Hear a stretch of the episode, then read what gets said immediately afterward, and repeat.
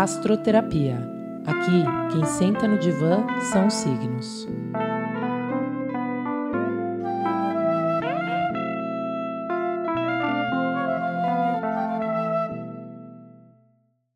Bem-vindos e bem-vindas ao Diário da Sacerdotisa.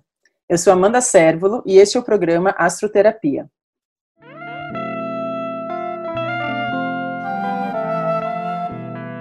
Chegamos no décimo signo do zodíaco.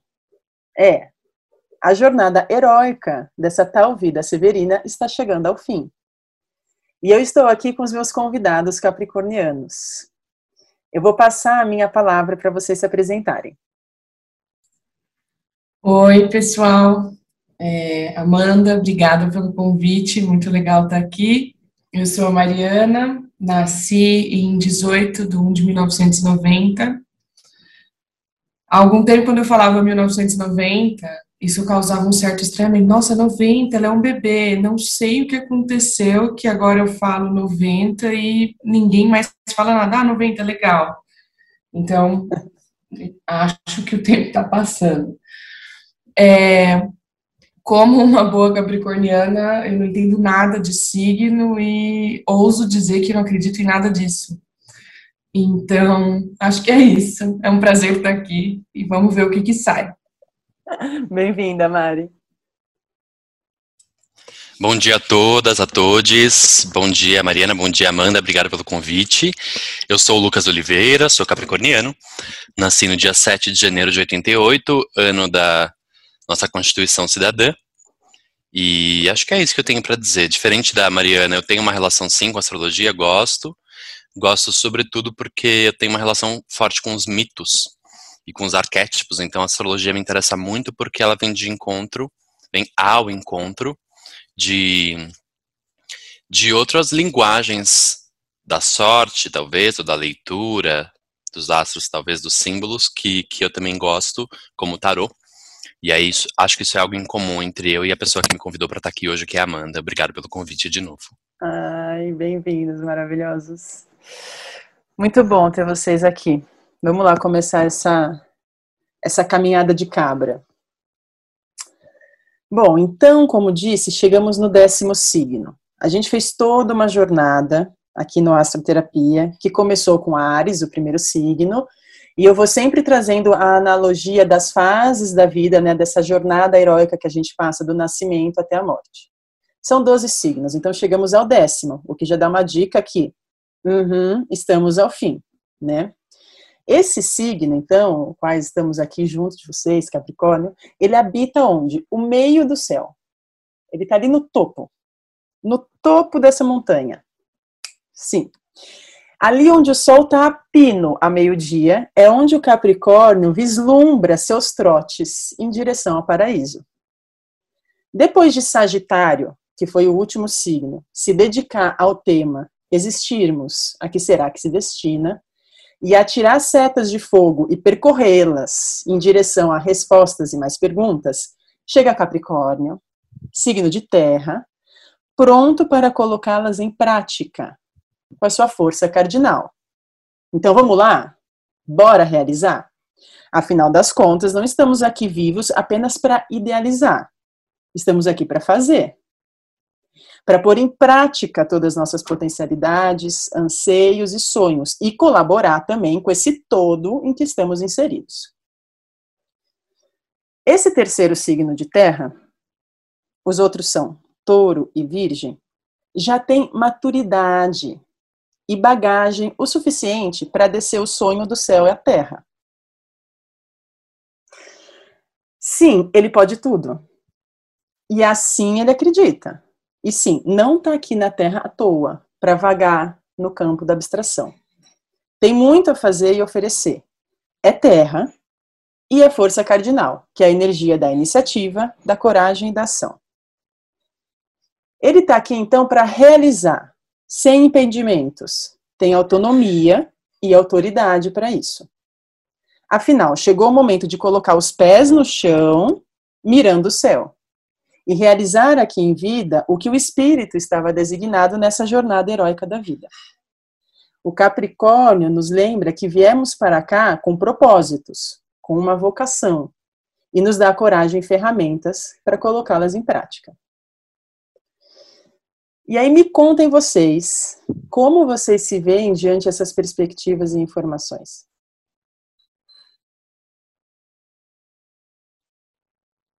Quem vai primeiro? Posso começar então, Mariana. É... Te ouvindo falar, te ouvindo falar sobre realizações e sobre esse aspecto prático, vamos dizer assim, esse aspecto pé no chão do signo, é, eu tenho outras combinações do meu mapa que me fazem ser uma pessoa bem sonhadora. Mas ao mesmo tempo eu acho que eu sou uma pessoa muito da realização, muito do trabalho, tenho uma conexão muito forte com o trabalho. Então estou sempre inventando coisas novas para fazer é, e sempre muito ocupado, talvez, com as coisas as quais eu já me propus a fazer. Esse ano de 2020, por exemplo, foi um ano de bastante reclusão e acho que cada um aí encontrou os seus fantasmas pessoais, né? teve que lidar com questões, lidar consigo mesmo, lidar com medos, lidar com anseios. A ferramenta que eu encontrei para passar esse ano foi rigorosamente o trabalho. então eu, eu, além do meu trabalho 40 horas, é, eu trabalho com cultura, né? Então eu trabalhava numa instituição cultural como assessor de mediação na Fundação Bienal de São Paulo. E aí eu comecei pegando algumas aulas noturnas, porque eu estava com tempo. então eu comecei a dar aulas à noite também num projeto de educação de jovens e adultos, e foi o máximo. Eu tinha feito a minha meu estágio de licenciatura 10 anos atrás, num projeto de educação de jovens e adultos, e eu achei um máximo, assim, eu gostei muito. Acho politicamente importante, acho que tem a ver com, com o principal legado que a gente tem em teoria da educação no Brasil, Paulo Freire, então fui atrás de pegar essas aulas e consegui. E ao mesmo tempo recebi um convite para escrever meu primeiro livro didático. Então, de repente, me peguei no meio de um furacão em que estava assim, o mundo lá fora caindo, mas eu estava, claro, preocupado, acompanhando todas essas notícias, até não consegui mais acompanhar, mas estava trabalhando de manhã e à tarde na, na Bienal, à noite com as minhas aulas e acordando um pouquinho mais cedo e dormindo um pouquinho mais tarde para conseguir escrever esse livro, que era um livro de formação de professores. Tava com três empregos e assim eu fiquei seis meses no ano passado e foi isso que me manteve de pé precisei descansar bastante em janeiro desse ano, em fevereiro desse ano, mas muito feliz, assim. E acho que foi o momento da minha vida em que eu consegui fazer mais coisas práticas, coisas em que eu visse o resultado, muito embora a distância é, fosse um limitador, né, do alcance desses trabalhos e tudo mais. Falei, falei, falei. Acho que só para dizer um pouco que eu tenho uma, uma coisa muito forte, assim, com, com, com o, o trabalho, a realização, e estou sempre inquieto, não consigo ficar muito parado gosto muito de sonhar, sonho bastante, Amanda já sabe disso, mas em geral estou bastante ocupado tentando fazer parte desses sonhos se tornarem possíveis. Ai, fico até com medo escutando isso. É, sou muito assim também, eu sou demais do trabalho. Sempre fui assim, desde pequena. Meu, que coisa mais chata. Quando eu paro para lembrar, é, eu no parquinho, com meu irmão mais novo, meio que organizando as brincadeiras, entendeu? Tava todo mundo ali brincando, eu tava falando, ah, vocês vêm para cá, daí vocês fazem uma fila não sei o quê, sempre tentando organizar. Então, quando você fala isso de tentar colaborar com o entorno, mas, é, enfim, realizando, é, me vem isso na cabeça e eu acho um saco. É, sou demais do trabalho, então pandemia também, eu tinha acabado de entrar numa, num novo desafio profissional e também me afundei em trabalho, assim, é, trabalhando até duas da manhã, felizona, assim. Então, eu fazia primeiro turno, segundo turno na mesa, terceiro turno eu fazia na rede com uma tacinha de vinho, mas eu estava ali trabalhando. Então, maluquice. É, e você falando isso do, do, do signo, né? Eu, eu, brinco, ah, não acredito em nada disso. Mas o fato, esse lance do trabalho é, é, uma, é uma das coisas que me fala, bom, se, se eu for cavar, tem coisa aí. Eu lembro de um Réveillon que eu passei lá na Chapada dos Veadeiros, depois de certo né, grau de, de bebida ali, alcoólica, uso de substâncias, etc., eu tive um insight eu não sei, um, insight me veio. Eu lembrei de todos os capricornianos da minha vida, assim, pá, pá, pá, pá, pá, pá. Me veio uns cinco, seis, cinco, seis pessoas muito próximas. eu pensei, loucos do trabalho, essa galera louca, ambiciosa. E aí eu falei, bom, é isso, né? Então aí tem coisa. E essa coisa de sonhar é um fato, assim. Nunca paro, nunca paro. Tô sempre, para não falar ambiciosa, como uma palavra assim que define, mas eu estou sempre pensando em coisas, são meio que sonhos realizáveis, digamos assim. E daí estou sempre pensando qual que é a escadinha, como é que eu construo esses degraus para chegar nesses lugares onde eu estou é, querendo ir, né? Para onde eu estou querendo ir. Então é mais ou menos isso, assim. É, acho que faz todo sentido o que você falou. Então tem diversão, gente, nesse nesse lugar, sim? Oh, hell yeah! Ai, tem muito prazer, eu encontro muito prazer, na verdade, em, em, em, realizar as coisas. E tem a ver com trabalho, mas agora que a Mariana falou de trabalho no parquinho, tem gente que bota fogo no parquinho, tem gente que bota ordem, né, Mariana? Aposto uhum. que as brincadeiras eram muito mais legais depois que você as organizava, e, não é? eu me mudei aqui, eu tô numa casa nova e, e eu tô encontrando muito prazer em arrumar organizar e redefinir assim pequenas coisas, tipo batente da porta, tipo comprar uma nova tampa tampa para privada, tipo, sabe assim, pequenos detalhes que eu prefiro do meu jeito e tô aos poucos organizando. Tem muito prazer nessas pequenas coisas também, né? São grandes projetos e pequenos projetos também, né?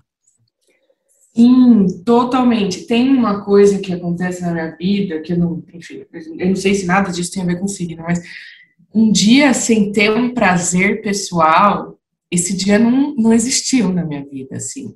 Então, o prazer para mim é comer bem.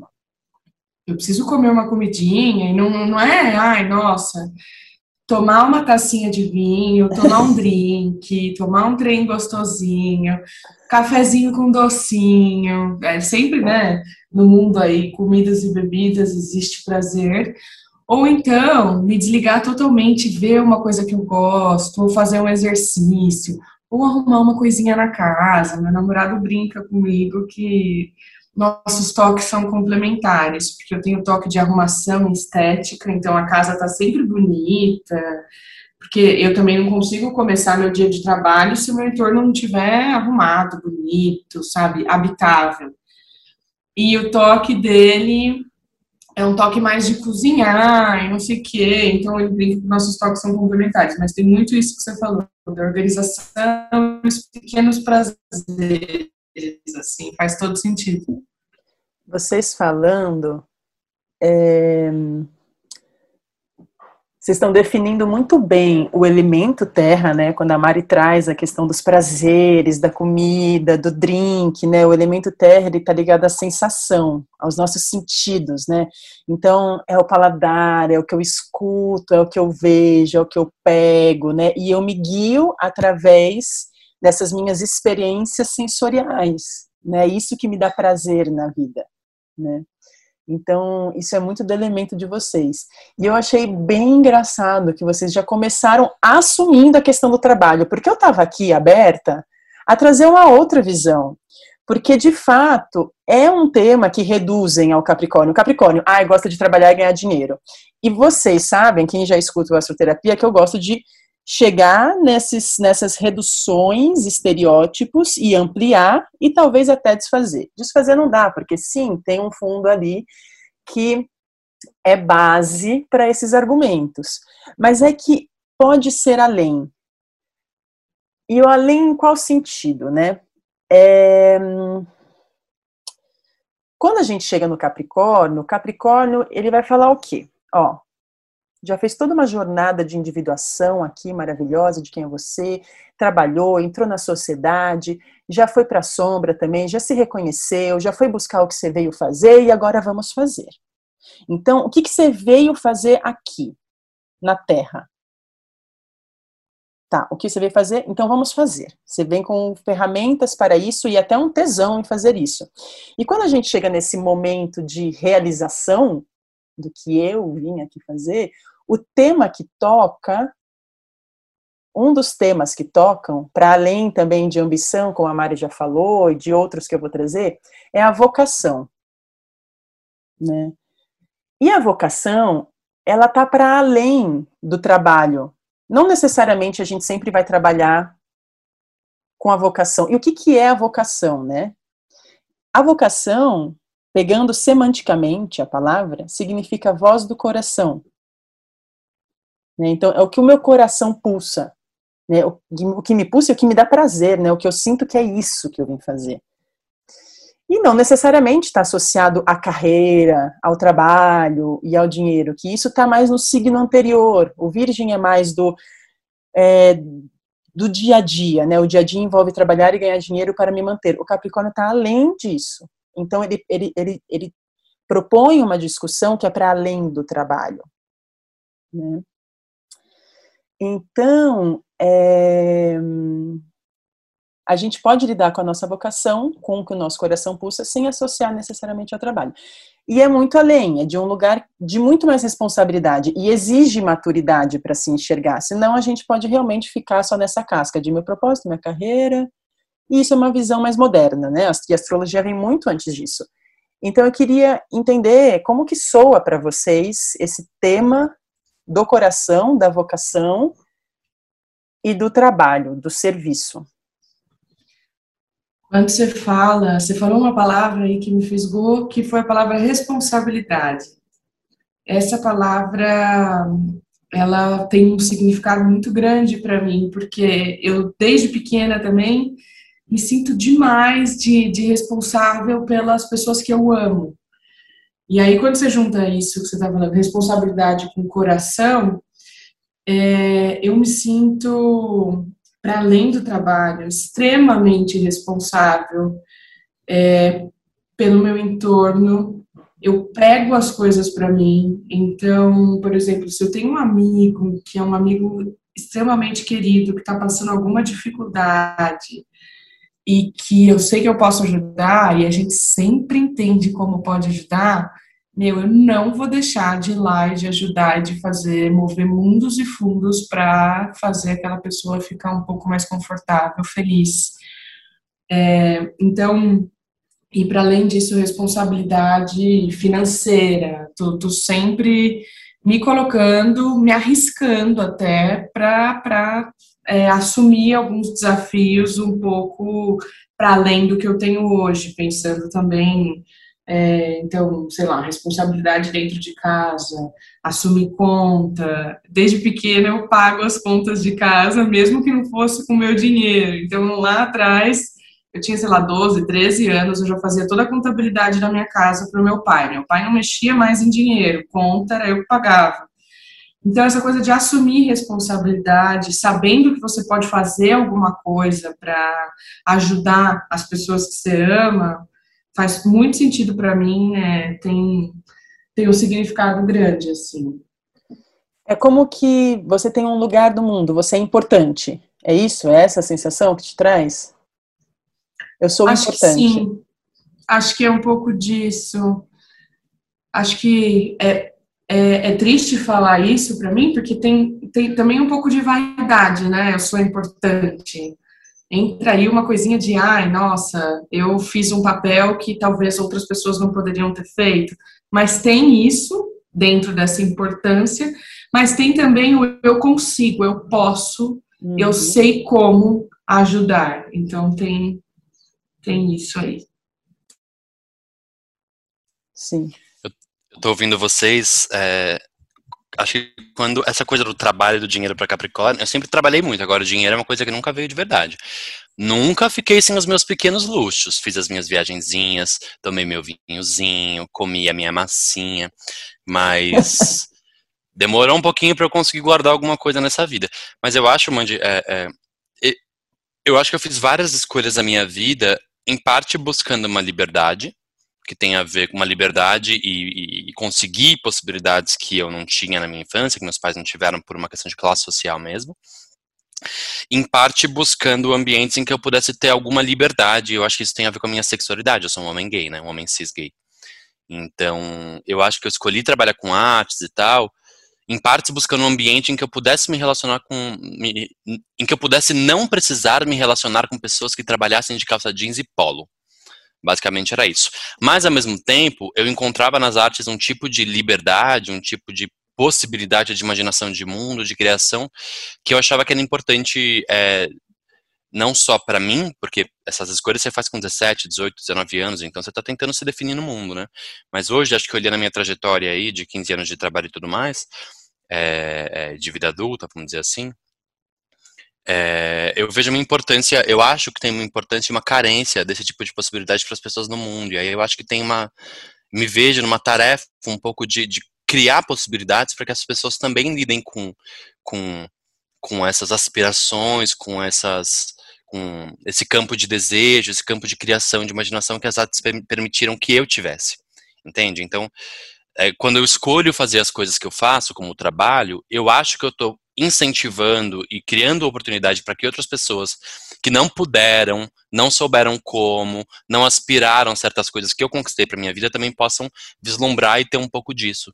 Eu acho que isso é um pouco o lugar da arte na educação, que é meu campo de trabalho. Eu acho que isso é um lugar um pouco da leitura.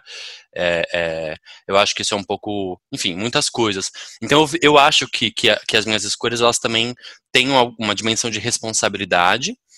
É, e de implicação social de criar essas possibilidades, assim, de buscar compartilhar aquilo que eu, que eu tive a felicidade de conquistar para minha vida. Eu acho que isso é responsabilidade. Isso é perfeito. A sua fala está perfeita, porque liberdade é sim um tema para vocês. É o que vocês buscam e é uma liberdade que não é egocêntrica do que eu desejo. O desejo de vocês está diretamente associado ao todo. Primeiro que vocês são um signo social. E vocês estão lá no topo da montanha para inspirar de que, ó, gente, se eu cheguei aqui no topo, você também vai chegar.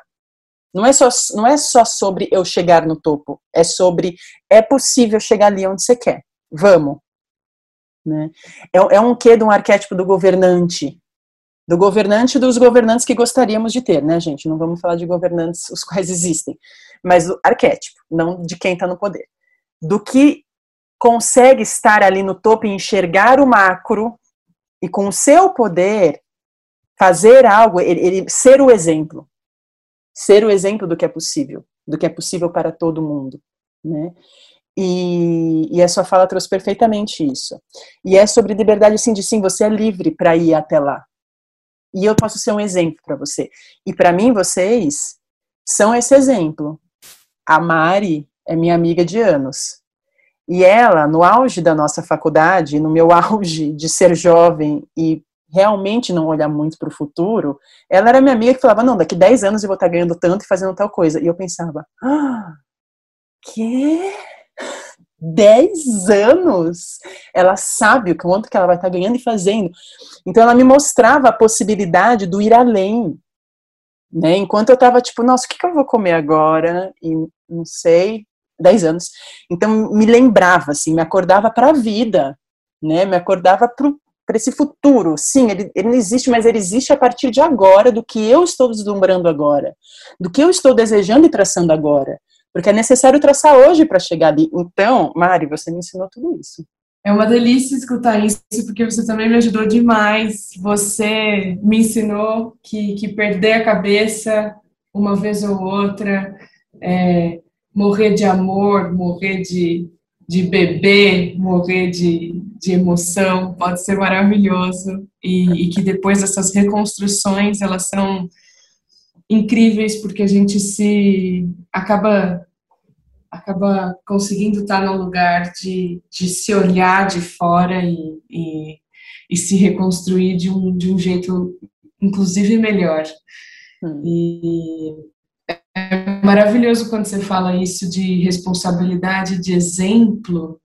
Acho que dá o exemplo, porque acho que tem muito a ver com o que o Lucas falou também. É, falar, olha, eu fiz desse jeito e é possível.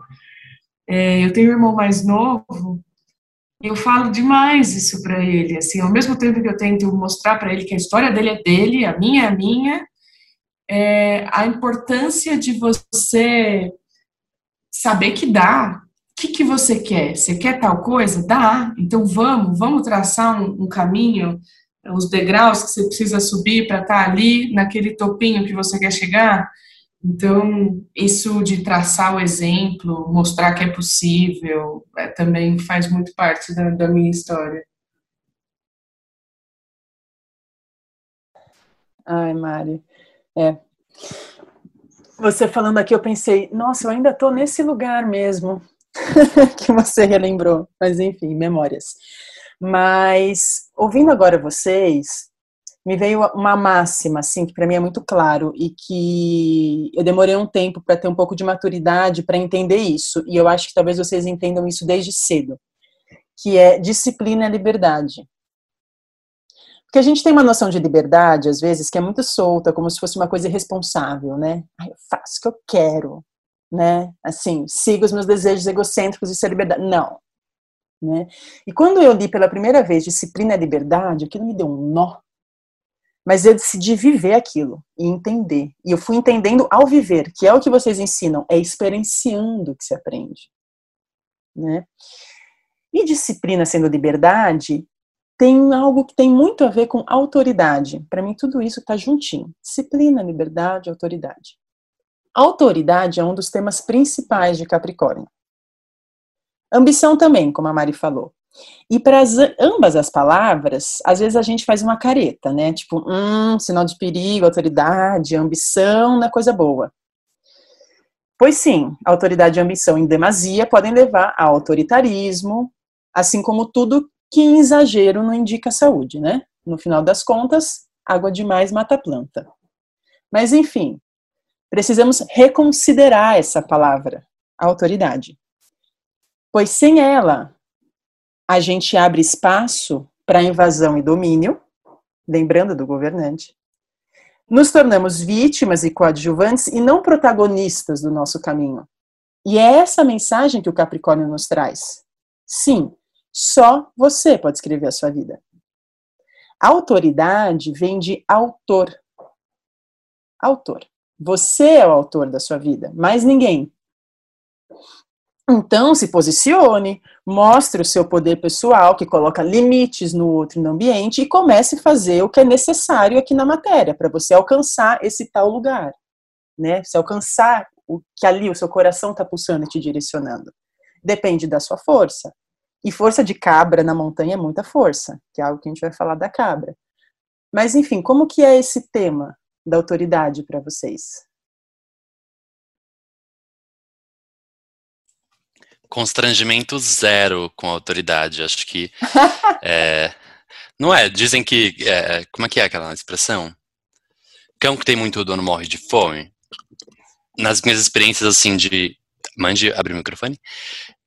É que eu não entendi o que você falou. Quem morre de fome?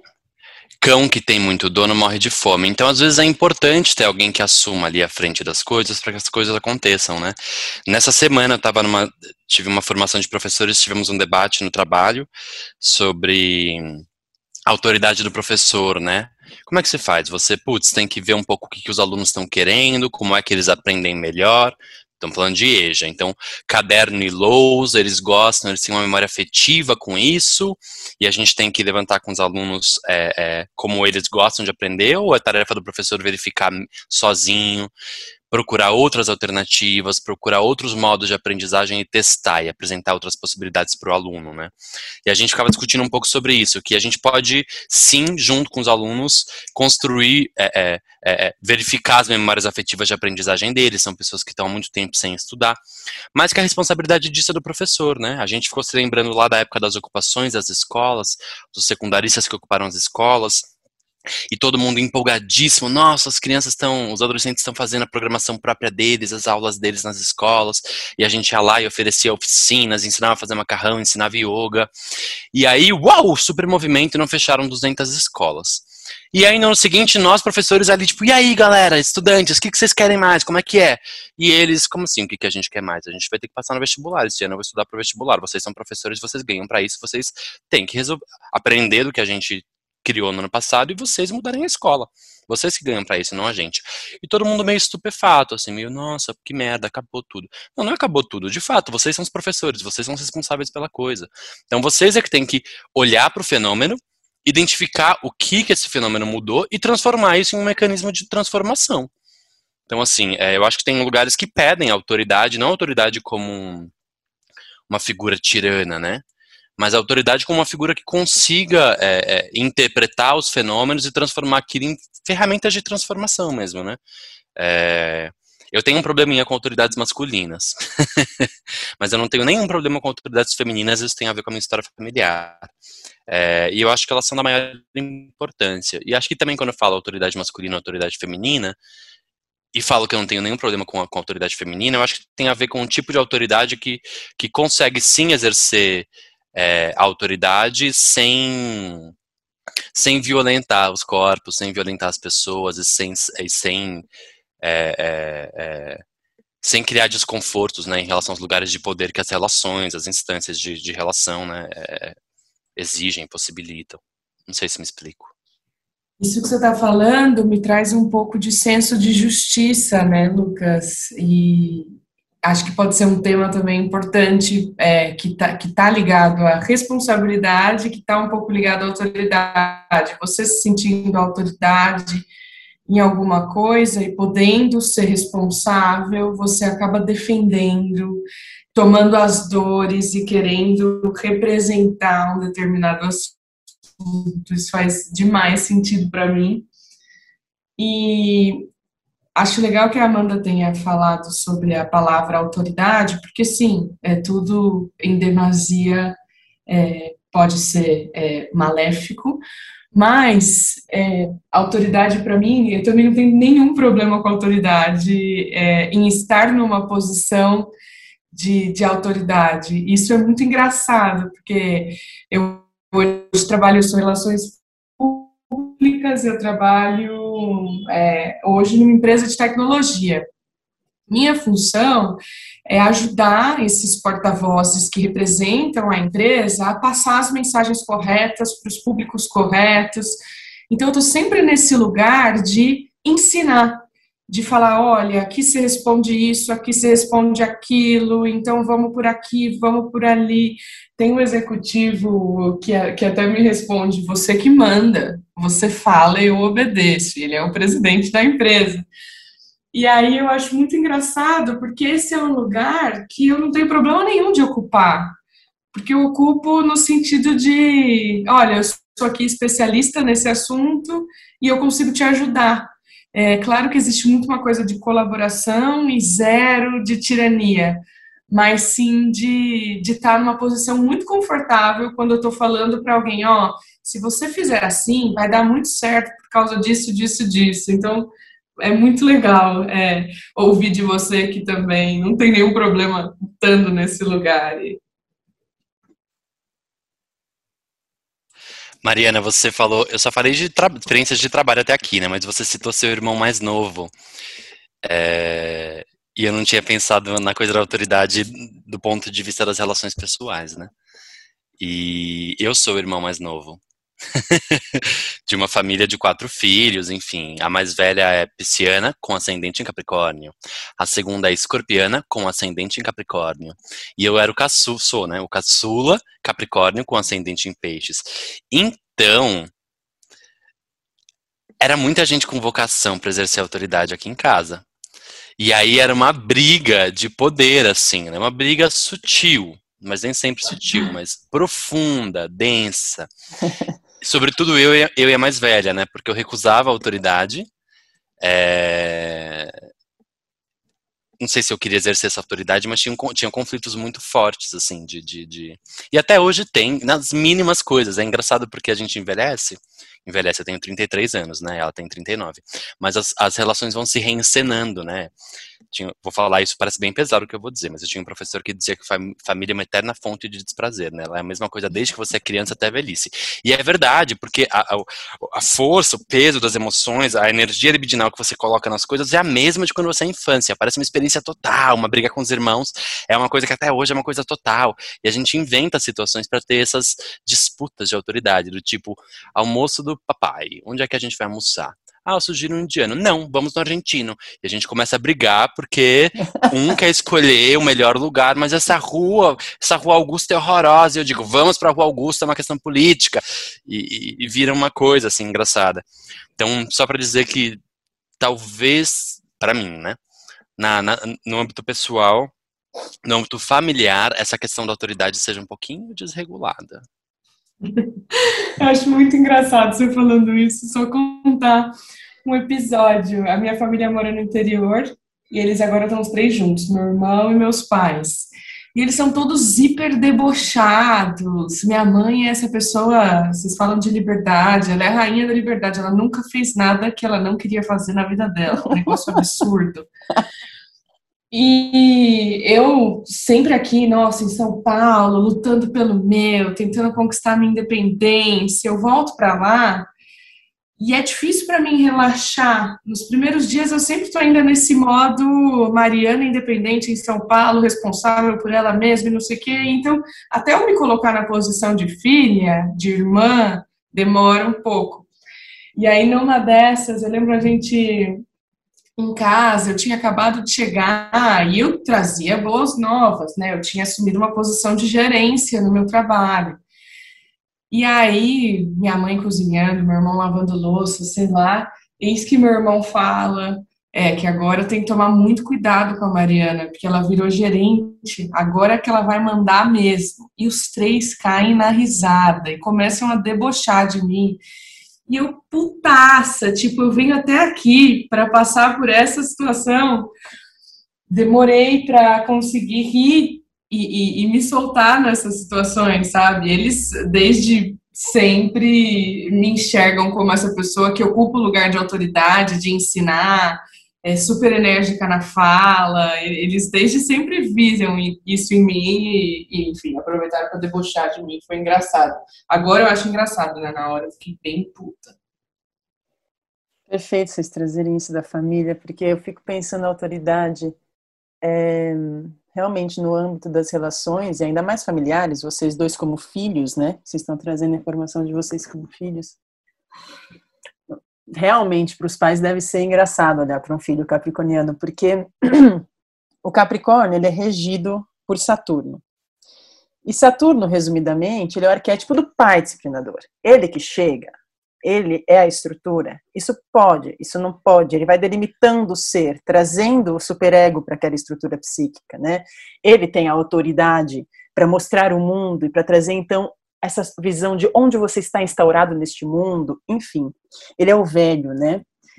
E, e aí já chegam as criancinhas capricornianas, tudo com aquele espírito velho, né? Que já sabem, que já podem até dizer para os pais o que é o certo, o que não é, né?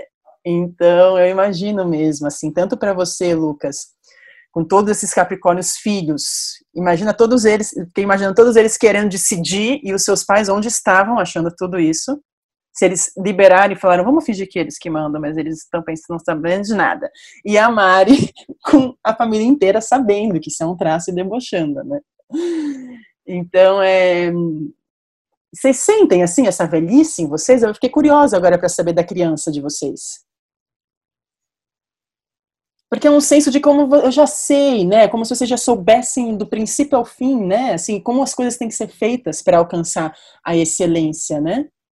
E uma criança geralmente não é por aí que ela funciona, então tô bem curiosa. Também tem uma coisa da. Bem, tem coisas que são possíveis de transformar no âmbito familiar, né? E tem uma hora que você desiste das coisas, fala, bem, poderia ser melhor assim, poderiam estar vivendo melhor assim, mas não estão e não querem. Então, como é que faz desse outro jeito, que é o jeito que eles querem? E aí você também vai negociando umas coisas, uma resignação, né? Pai e mãe librianos aqui. Então é muito engraçado, porque com eles, é, depois que você fica adulto, sua relação com os pais vai se transformando muito, né? Tem umas coisas, eles vão se fragilizando também, e você começa a ver uma criança neles, um pouco. É, e tem certas decisões que eles parece que querem que você possa tomar por eles, porque eles não querem mais botar energia nessas coisas que não valem a pena, assim. Então é engraçado porque com eles, meus pais sempre foram muito da diversão, sempre tomaram a cervejinha deles, sempre quiseram levar a gente para viajar com os amigos deles. Sei lá, minha mãe, quando eu tinha 13 anos, era amiga cigana dela fazendo acupuntura em mim e tomando cerveja, junto com ela, né, enfim. E eu, eu tenho um lado artista também, então eu vou junto.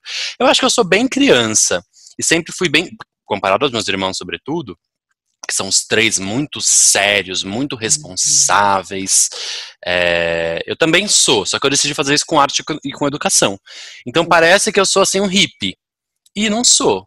Definitivamente não sou. Sou hiper organizado e tudo mais. Mas dado esse contexto, eu me considero bem criança, assim. Inclusive, no convívio com os meus pais, eu me divirto muito mais e posso ser muito mais criança do que eu consigo ser com os meus irmãos. E acho que desde sempre, assim, eles se divertem, eles riem, eles falam besteira. É... Uhum. Eu acho que eu, que eu, que eu consigo é, é, manter um lado infante, um lado da imaginação em tudo que eu faço, assim, e isso é uma coisa que eu gosto é, de ter em mim, isso é uma coisa que eu acho que rende muitos frutos, aliás, no meu trabalho e nas minhas relações, e que eu tento preservar o máximo possível, assim. Acho que eu sou bem criança. Eu não sei, tô hiper na dúvida. Eu pensando, gente, se eu sou criança ou não sou criança? Uma coisa, porque tem, teve aquele episódio, né, de organizar a brincadeira do parquinho. É, eu sempre fui meio assim, né? Pegar meu irmãozinho no berço, cuidar dele. Então, tem essa coisa já de adulta, querer ser adulta desde que eu era criança. Você fala, Amanda, muito engraçado, de quando eu falava na faculdade, né? Que, que eu queria ganhar tanto, que eu queria fazer não sei o quê, em 10 anos estar tá em tal lugar. E aí a mãe conta uma história, né, dessas histórias que os pais sempre repetem, que você fala, gente, eu já cansei de ouvir isso, porque isso não é tão legal de ouvir. Mas ela conta, ela fala assim que um dia eu tava no banheiro com ela, tipo, penteando o cabelo, assim, ela tinha acabado de tomar banho, e aí eu me olhei no espelho e falei assim, mãe, quando eu tiver 20 anos, eu vou morar em São Paulo e eu vou é, ter o meu próprio carro e vou ser super independente e prender meu cabelo assim. E aí eu fiz o jeito que eu ia prender o cabelo. Isso eu era criança de tudo, tipo assim, oito anos, nove anos.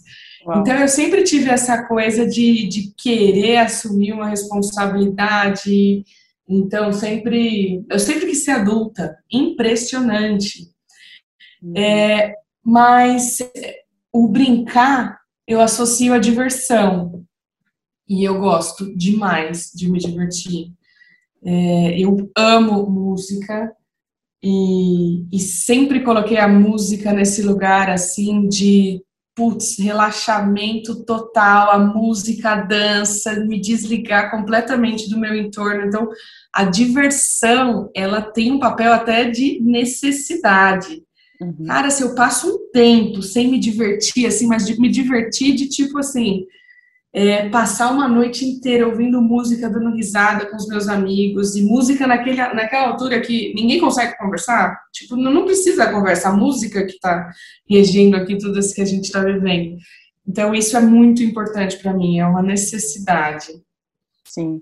É, vocês trazem essa consciência da autoridade de um lugar muito natural, sabe? Isso é muito bom para quem está escutando, porque para os outros terráqueos em que isso não é muito natural, né, lidar com, com esse papel, eu acho que tende a ir para esse lugar mais estigmatizado que é vendido do autoritário, né? Eu, eu por exemplo, olho para esse lugar e falo, não me coloca para comandar ninguém, pelo amor de Deus, né? Eu já tenho um pavor assim.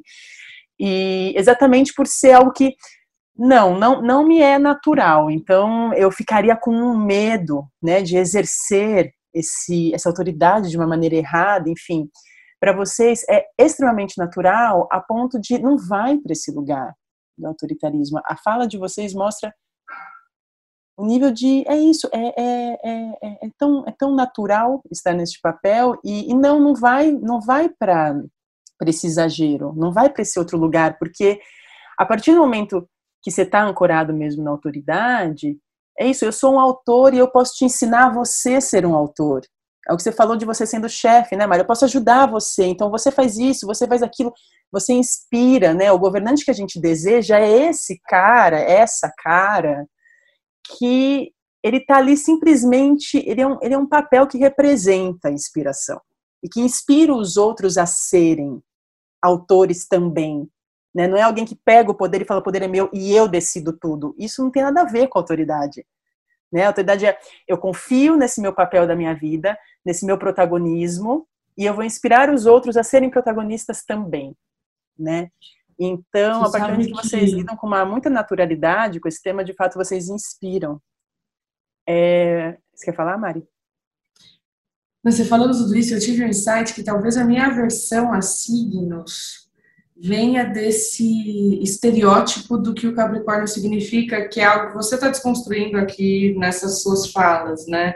Então, talvez, é, eu sempre fui, ah, mas qual que é seu signo, né? São Paulo tem, nesses redutos que eu vivi, de, de, gente de comunicação, você chegava numa roda, a pessoa falava, e aí, qual que é seu signo? Não perguntava nem seu nome. E aí, quando você fala Capricórnio, nossa, rola uma cara de descontentamento, então, acho que foi aí que eu falei, meu, nada disso me interessa, porque eu não agrado as pessoas por aí, pode ser. Sim, é um signo mesmo que recebe essa cara, né? Porque o que é vendido é isso, ah, é sério, é chato, só pensa em dinheiro e trabalho. E ponto final. Próximo, aquário. Uhul! Né? Vocês estão entre Sagitário e Aquário, que é são o símbolo da diversão e da liberdade.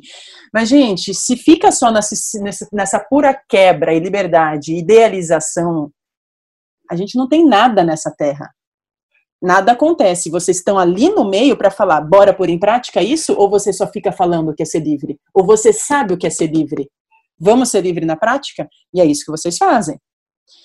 Vou falar um pouquinho da cabra, porque eu já vou também trazer um pouco dessas informações. Eu gostei muito de estudar a cabra.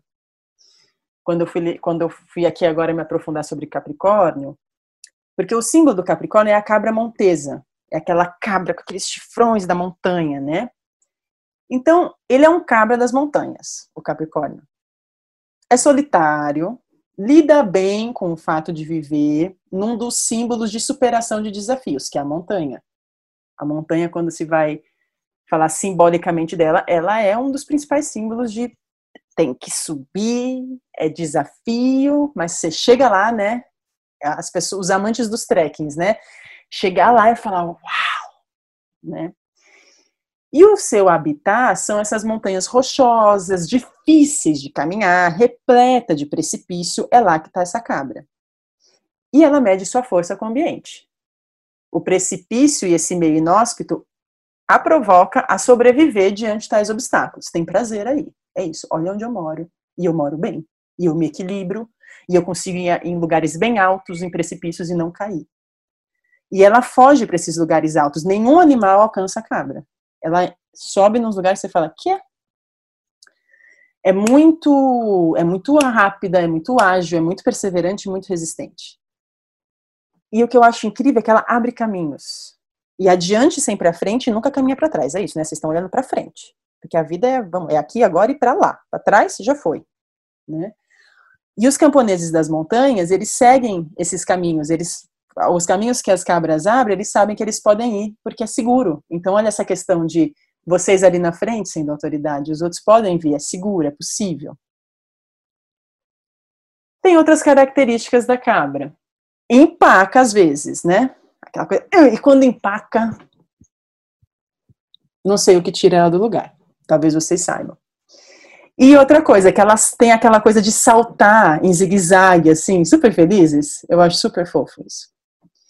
E então esse animal meio curioso, né? Eu particularmente, eu nunca convivi com uma cabra montesa, mas eu amo cabras. As cabras que eu posso conviver aqui na roça, se tem um animal que eu posso passar uma tarde são as cabras. Eu, eu amo porque elas têm aquela cara séria, aquela cara de a vida é isso aí, não tá nada bem, mas elas são muito engraçadas. Para mim é o animal mais divertido que tem, porque dá para trocar uma ideia. Se você manda um mé, elas respondem um mé, e, e eu sempre dou gargalhada, não sei, é um animal que me deixa feliz.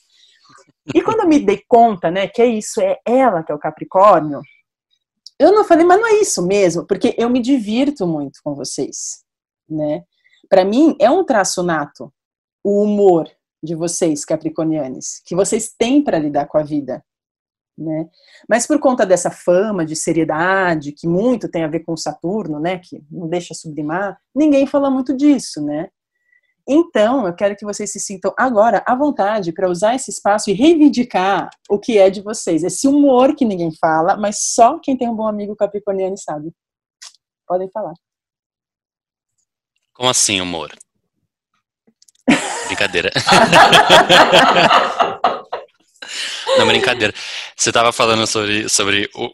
Você sabe que no, no, no, no, no amor, é, a coisa que mais me. Eu sou, eu sou um pouco difícil. Você falou de empacar, logo me veio amor na cabeça, que é o campo onde eu empaco. e não saio mais. Uhum. Mas a coisa que mais me mobiliza, me desorganiza e me abre horizontes assim, no amor é uma pessoa com humor que me que me ai que me que me sabe? Sabe aquela que é, é, é o humor, tipo, ai uma, uma adoro gente bonita, gente gostosa, gente que transa bem, é, gente que cozinha, gente que lê e fala do que leu, gente que dança em casa de meia e com a casa limpa. Mas uma pessoa que sabe me fazer rir é uma coisa que me desorganiza e que me faz desempacar, me tirar do passado, assim, porque é, é, é onde eu travo, é, é, no amor, é onde eu fico no mesmo lugar e a, as mesmas cenas, as mesmas coisas, eu não consigo sair delas. E é sempre assim, é uma pessoa que me faz rir muito, que me que consegue me fazer me abrir para um novo amor. É sempre isso. Ai, que Queria... maravilhoso.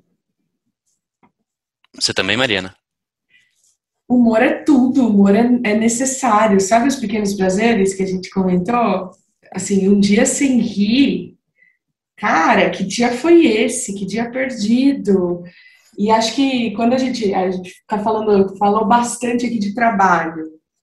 Cara, trabalho no qual eu não consiga me divertir, eu não consiga fazer piada, eu não consiga fazer deboche, eu não consiga, sabe assim, passar, é quase que passar dos limites, chegar ali no, no, no nível que você fala, ó, se eu for daqui para frente, eu vou escrachar tudo.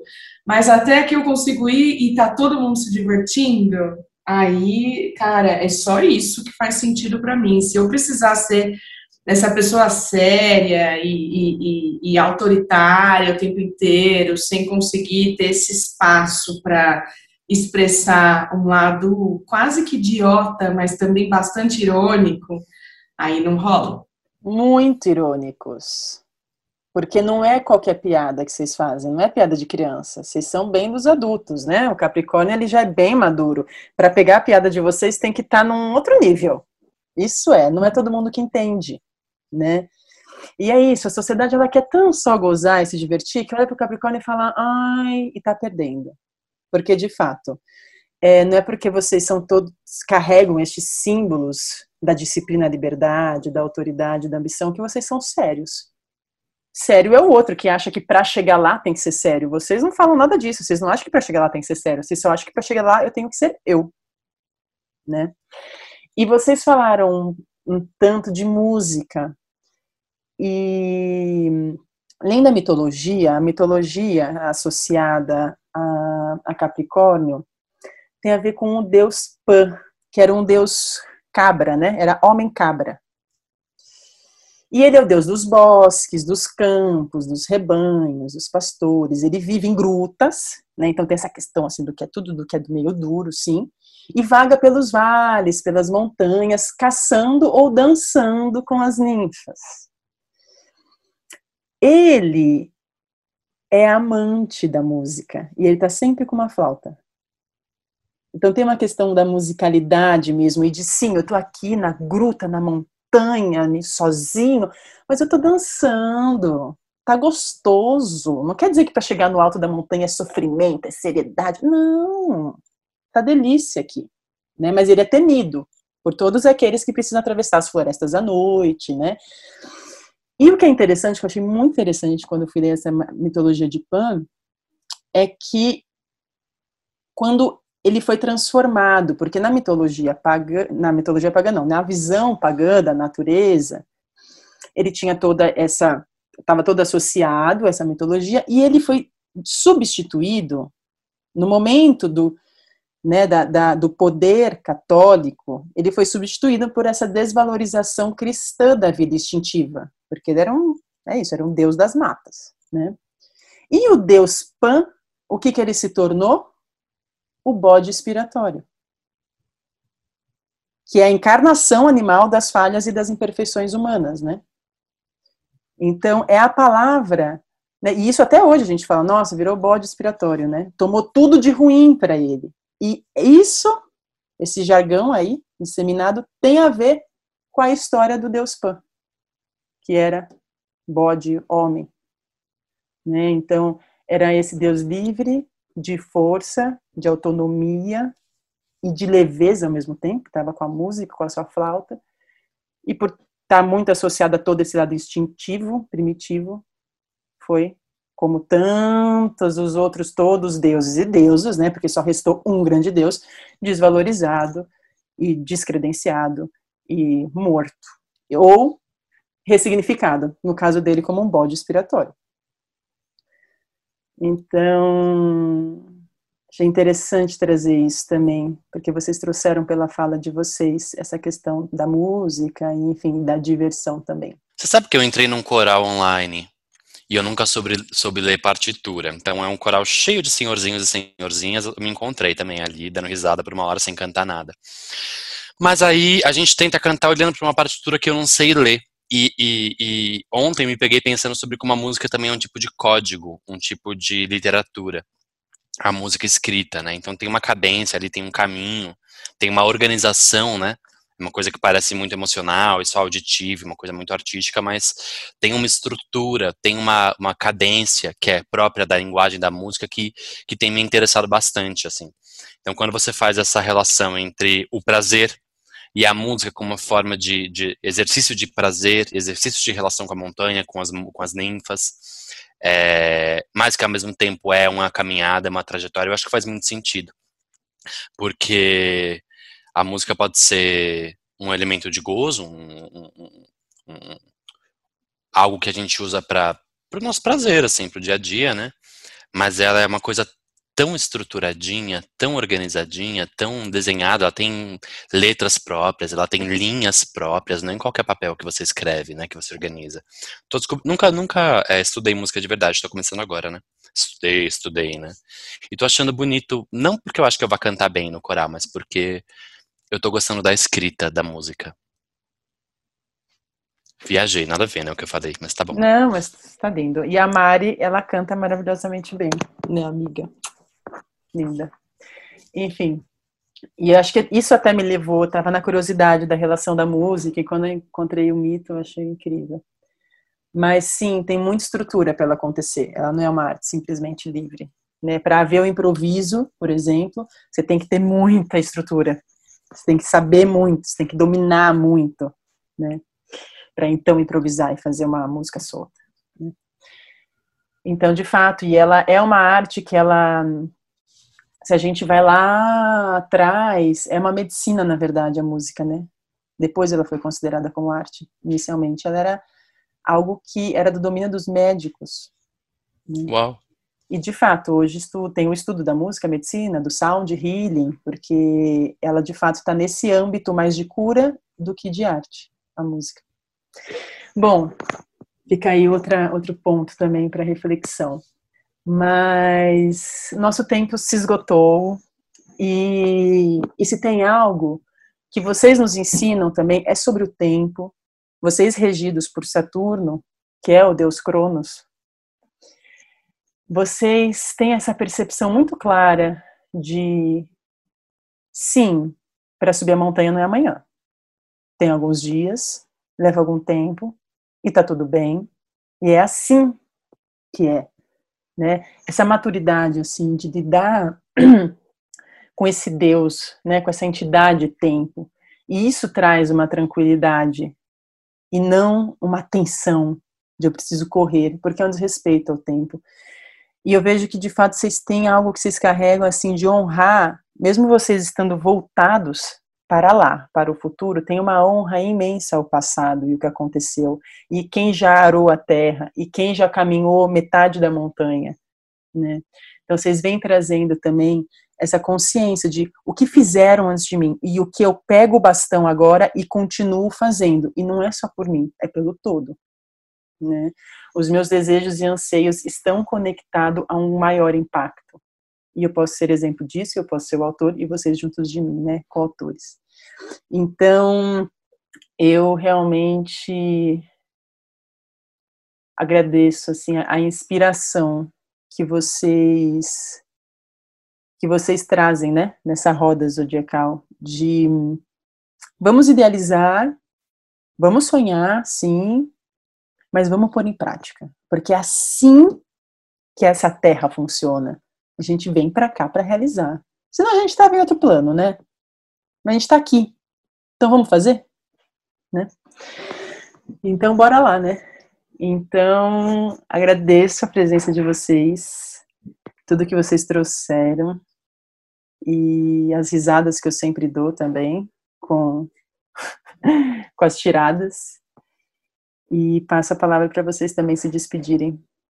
Bem, agradeço pelo convite, Amanda. Agradeço aí por me apresentar a Mariana também. E estou curioso para ouvir a edição, para saber como vai ficar e também para ouvir outros programas. É, eu ouvi alguns, né, para me preparar para estar tá aqui com você hoje e para ouvir os demais e entender como é que é essa cadência, como é que é essa trajetória que leva o mapa aí para o Capricórnio, que segue depois nos próximos signos. Obrigado, obrigado mesmo pelo convite. Uma alegria estar tá aqui. Eu agradeço também, foi uma delícia, Lucas, prazerzão. E, e Amanda, lindo ver você, é uma delícia conversar com você e aprender com você.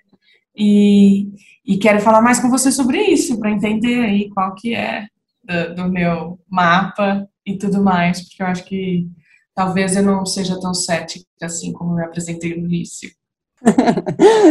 então, encerramos por aqui com Capricórnio e nos vemos no próximo programa que chegamos com Aquário. Até lá!